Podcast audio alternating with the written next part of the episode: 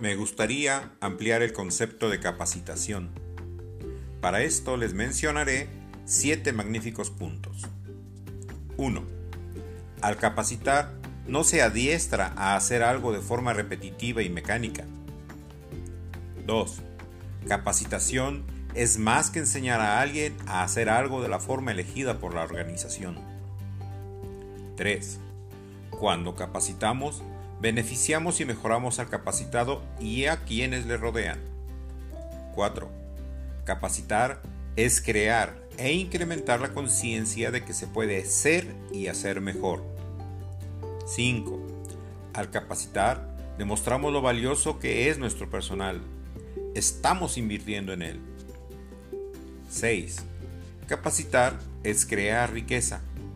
Esta crece en el personal que a su vez hace crecer a la empresa. 7.